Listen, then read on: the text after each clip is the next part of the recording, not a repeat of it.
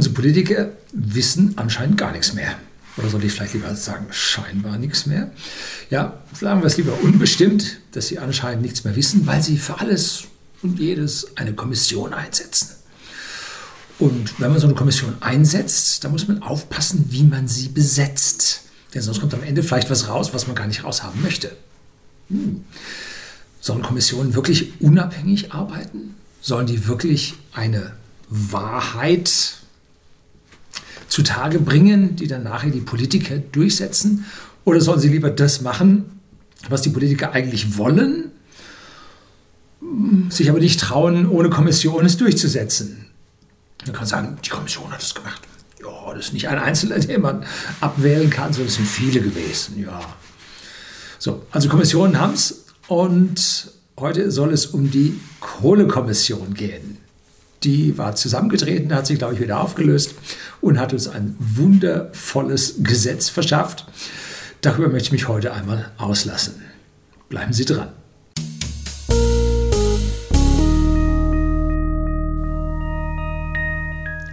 Guten Abend und herzlich willkommen im Unternehmerblog, kurz Unterblog genannt. Begleiten Sie mich auf meinem Lebensweg und lernen Sie die Geheimnisse der Gesellschaft und Wirtschaft kennen, die von Politik und Medien gerne verschwiegen werden.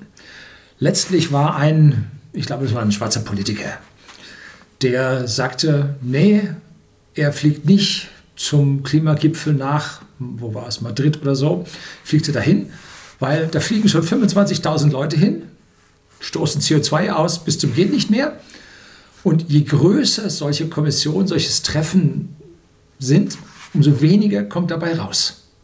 Das sind dann vorgefasste Pamphlete, die da vorgelesen werden. Und das war es dann auch. Also solche Sachen sind reine Scheinveranstaltungen dienen eigentlich nur, damit die Teilnehmer untereinander ein bisschen Netzwerk knüpfen können. Das könnten sie aber anders auch. Äh, ansonsten ist es eine riesige Energieverschwendung, eine riesige Ressourcenverschwendung und sollte man eigentlich sein lassen. Soll nicht heißen, dass ich nicht gegen Energiesparen wäre und Ressourcen sparen. Nein, das ist mir ein, ein Hauptanliegen. Aber wenn, sollte man es doch auf der Grundlage von wissenden, physikalisch geschulten, echten Fachleuten machen, die ein breites Spektrum an Wissen abdecken und nicht genau das in die Kommission reinsetzt, was man nachher raushaben will. So passiert bei der Kommission für Wachstum, Strukturwandel und Beschäftigung. So, also der Titel hat mit der Kohlekommission nun sehr merkwürdige Dinge zu tun, ähm, weil ein Schließen der Kohlekraftwerke bedeutet, äh, es werden Arbeitskräfte freigesetzt. Da ist die Beschäftigung dafür, Strukturwandel, weg von den fossilen Energieträgern hin zu regenerativen Energieträgern. Und Wachstum, ja, das hoffen wir alle. Bloß wenn der Strom teurer wird und die ganzen Dinge aus dem Ausland eingekauft werden, wie die Photovoltaikzellen, die machen wir nicht mehr, und dann wird es kein Wachstum geben, sondern wird eher das Gegenteil der Fall sein. Dann muss man halt da Geld rein subventionieren, Milliarden ausgeben und so weiter. Bringt das mehr? Bringt das Wachstum? Staatliche Subventionen haben noch nie Wachstum gebracht, haben immer nur umverteilt. Also Wachstum da drauf zu schreiben, ist schon. Da braucht man einen Haufen Schubs, das zu machen. Also wirklich wahr. So, die, ein, die Kommission, die Kohlekommission wurde also von der Bundesregierung eingesetzt. Die Kommission, die Bundesregierung gleich CDU, SPD, CDU, CSU, SPD legte im Januar 2019 ihren Abschlussbericht vor, in dem sie sich für ein Ende der Kohleverstromung bis 2038 aussprach und ihre Ergebnisse vorstellte. Eine Kommission zur Gestaltung des Atomausstiegs, das hat es in Deutschland schon gegeben, nannte sich damals Ethikkommission. Da müssen wir uns demnächst mal über den Begriff Ethik genauer unterhalten und ob diese Kommission so ethisch war. Hm und sollte also für eine sichere Energieversorgung, war das eine Kommission. Tja, gut. Jetzt schauen wir uns mal an. Diese Kommission hatte in Summe 30 Mitglieder und ich möchte jetzt diese Mitglieder mal kurz aufzählen und ich habe auch über die gesamten Lebensläufe von denen so ein bisschen die Parteizugehörigkeiten rausgesucht. Findet man auch in öffentlichen Listen, aber da nicht lückenlos, da werden manche Parteizugehörigkeiten verschwiegen. Äh, ich möchte auch das Alter dazu sagen, wie es sich im, ich habe die Liste rausgeholt, glaube ich, im November 2019. Also, wir haben vier Vorsitzende mit einem Durchschnittsalter von 60 Jahren. Da hocken die Knacker. Ne? Gut, selber einer, aber auch egal. So, als oberstes ist da der Matthias Platzek, 65 Jahre, SPD-Mitglied, ehemaliger Ministerpräsident von Brandenburg. Der hat einen kurzen Ausflug auch äh, in die Parteispitze der SPD ähm, und, glaube ich, auch an den, den Flughafen Berlin-Brandenburg. Damals hieß er noch so, heute BER und war dann wohl überarbeitet, eine Burnout nahe oder sogar erreicht. Und anscheinend hat man jetzt für ihn im passenden Rentenalter noch was gesucht und da hat man ihn dann dahin gehockt. Ne? Als zweites haben wir da der Herr Pofalla da sitzen. Das ist ein CDUler, äh, ehemaliger, ich glaube, Kanzleramtsminister ähm, oder war es Fraktionschef? Den Pofalla nicht. Äh, Alter 60, und mittlerweile Vorstandsmitglied der Deutschen Bahn AG. Oh, das ist aber interessant, Deutsche Bahn AG. Ähm, wir haben ja noch so viele Dampfloks laufen, da wird die Kohle ja wohl eine Rolle spielen. Also warum man den Herrn Pofalla da reingesetzt hat, weiß ich nicht. Äh, vielleicht einen besonderen Draht zur Regierung oder zur Kanzlerin. Den Herr Platzek könnte man im weitesten Sinne noch dazu nehmen, weil der Osten ja mit den Kohle, Braunkohlegruben und so weiter da betroffen ist. Dann eine Barbara Pretorius, die ist 55 Jahre alt, Volkswirtin, Politikwissenschaftlerin und frühere Vizedirektorin der ökologischen Denkfabrik Agora Energiewende. Das ist ein vollgrüner Think Tank. Der macht all diese Dinge, die wir alle als absolutistisches, ja, öko-absolutistisches über uns auskippen. Was da ausgebrütet wird, darunter haben wir zu leiden. Und dann Stanislav Tillich, CDU, Alter 60, ehemaliger Ministerpräsident von Sachsen. Wir haben also zwei ehemalige Ministerpräsidenten, einen SPD, einen CDU, dann noch ein CDU von der Deutschen Bahn. Das heißt, wir haben also hier die große Koalition mit drei Leuten vertreten und auf einmal eine Grüne da drin. Mich würde es nicht wünschen, wünschen nicht wundern. Ich würde es mir nicht wünschen, aber ich würde mich nicht wundern, wenn Frau Pretorius auch Grünen-Mitglied wäre, würde ihr zu Gesicht stehen. Vielleicht ist es aber als eine Denkfabrik ihr nicht möglich, eine Parteimitgliedschaft zu haben. Auf jeden Fall hat man hier eine Nichtregierungspartei, ein Think Tank, der einer Nichtregierungspartei nahesteht, mit reingenommen. So, Gott. Dann haben wir stimmberechtigte Mitglieder. Das, die haben ein Durchschnittsalter von 57,8 Jahren, also nur 2,2 Jahre jünger als die Vorsitzenden, also auch die ganzen Alten. Da haben wir eine Jutta Almendinger, SPD 63, Präsidentin des Wissenschaftszentrums Berlin für Sozialforschung. Was hat denn die Sozialforschung da zu tun? Strukturwandel? Wachstum, sozial, Wachstum. Beschäftigung, ja, vielleicht auch. So, dann Antje Grotus, die ist 55 und vermutlich Mitglied in der Tierschutzpartei. Bürgerinitiative Bürger für Bürger und Koordinatorin der Kohlepolitik Nordrhein-Westfalen bei der Anti, bei der Klimaallianz Deutschland. So, also hier eine volle Klima, ich sag mal, Aktivistin mit dabei. Dann die Gerda Hasselfeld, 69 Jahre alt, ein stolzes Alter, das sind schon chinesische Zustände, CSU-Mitglied Präsidentin des Deutschen Roten Kreuzes. Was war man der denn für einen Gefallen schuldig? Keine Ahnung. Das Deutsche Rote Kreuz für Wachstum, Strukturwandel und Beschäftigung. Gut. Christine Herrntier, 62, parteilos, Bürgermeisterin von Spremberg, Sprecherin für die Brandenburger Kommune der Lausitzrunde. Die ist da wohl richtig drin, weil hier geht es um die Region, die betroffen ist. Martin Kaiser, 54, Geschäftsführer Kampagnen bei Greenpeace Deutschland e.V.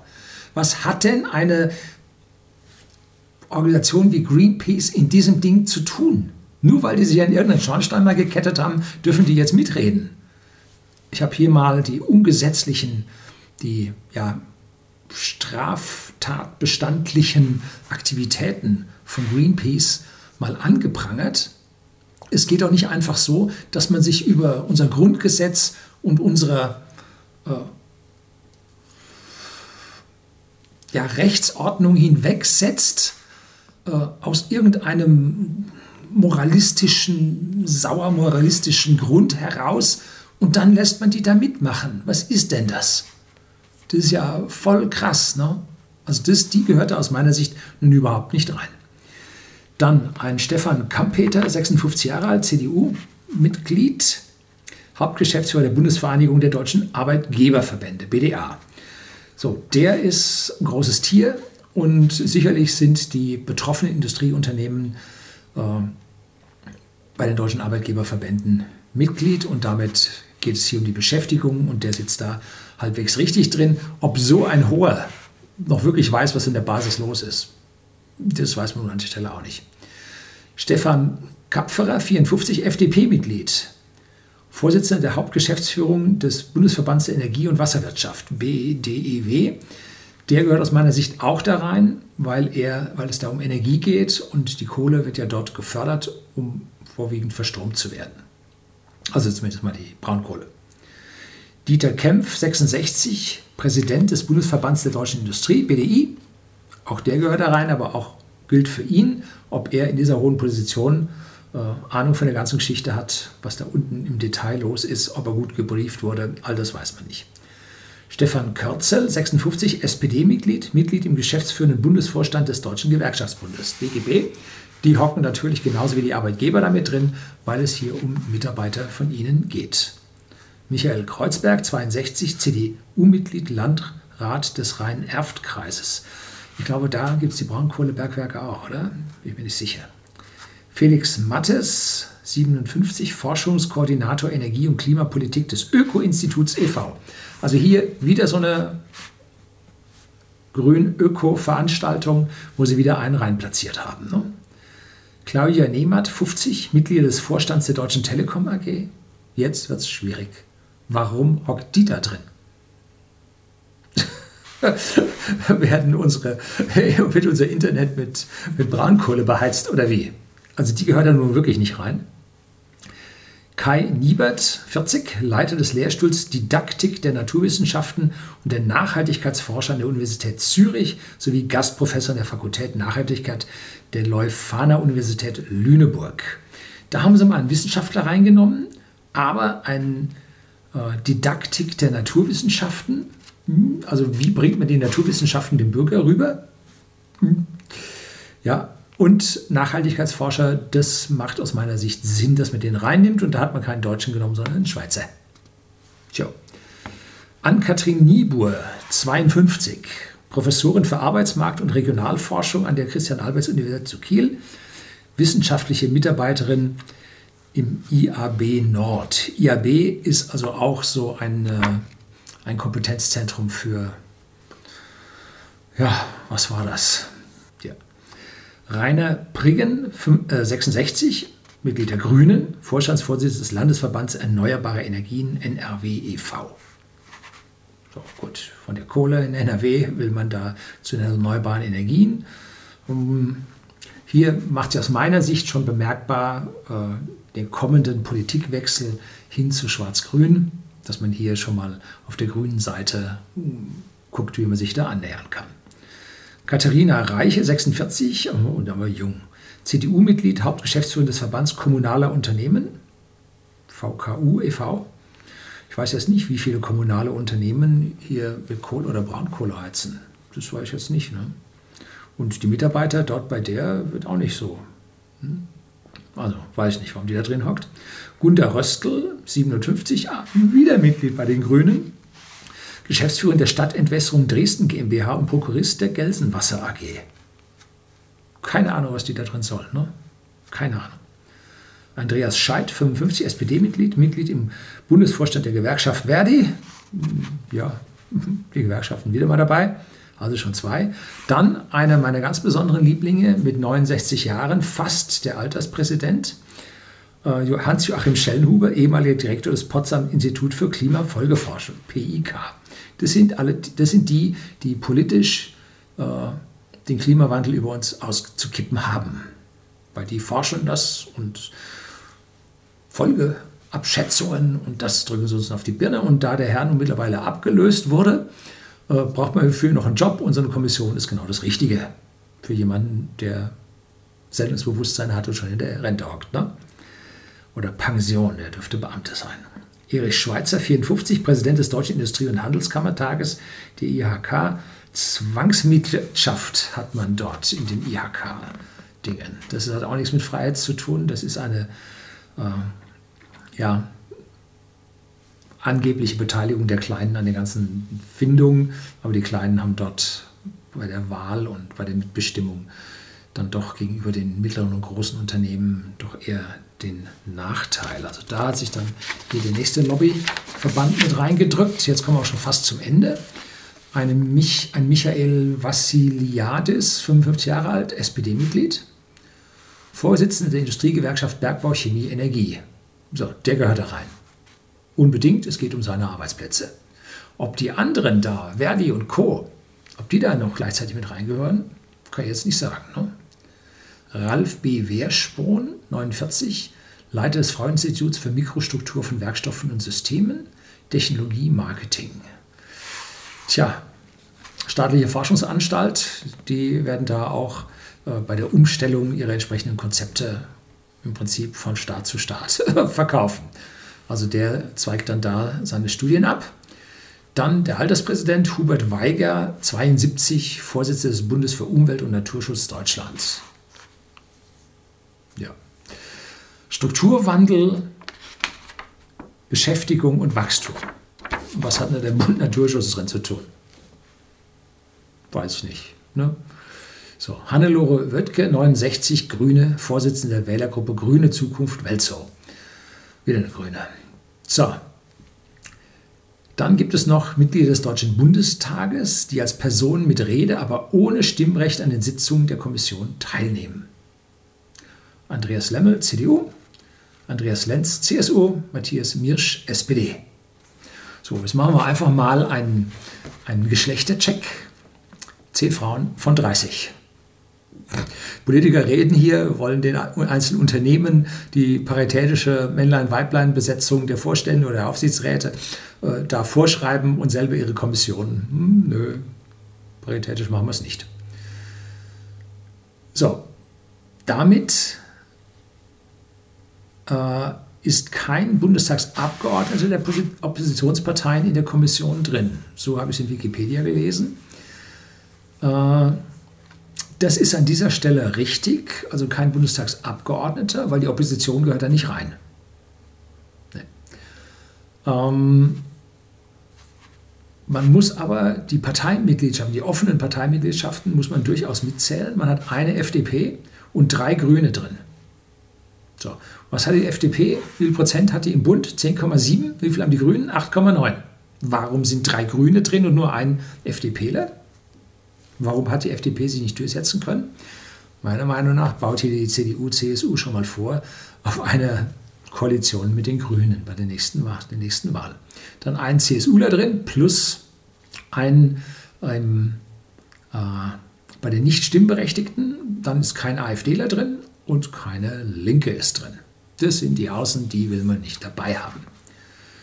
So, jetzt haben wir nicht nur drei Grüne drin sondern wir haben mehrere Mitglieder, die der Grünen Partei sehr nahestehenden Organisationen vorsitzen oder hohes Mitglied drin sind.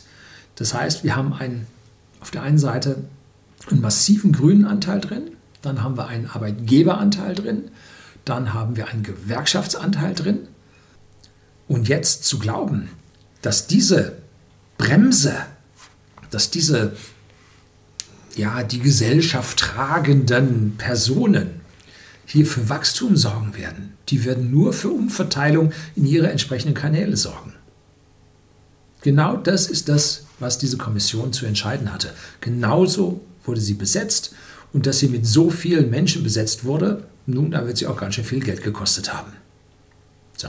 Am Ende wird das Einzige, was dabei herauskommen wird, wird das kontrollierte Runterfahren äh, der Kohlekraftwerke sein, was meine Zustimmung findet, und gleichzeitig ein Ausschütten von Subventions- und Fördergeldern über die entsprechenden Regionen. Und mit diesen Geldern wird genau wieder nichts passieren, genau wie im Ruhrgebiet. damals beim Zechensterben nichts passiert ist. Man hat 100 Milliarden ins Ruhrgebiet gesteckt. Das könnte heute das Ruhr Silicon Valley sein. Was passiert? Nichts. Ne? Man macht da seinen sozialistischen Ringelpiez mit anfassen. Ja, die CDU schaut jetzt zu, ob sie hier ein Stückchen weiterkommt. Die Fortschritte sind mühselig. Und sie wollen ja auch im Prinzip in ihre eigene andere Richtung, aber nicht so sehr in die Freiheit. Ob die FDP sie da im Ruhrgebiet so weit rüber bekommt, schwer zu sagen. Also, die Kohlekommission, ein ganz, ganz typisches Beispiel für eine Kommission und für den Wahnsinn, der in solchen Kommissionen entschieden wird. Das hätten die Politiker auch selber gekonnt. Mehr Wissen als die haben die auch nicht. So, das soll es gewesen sein. Herzlichen Dank fürs Zuschauen.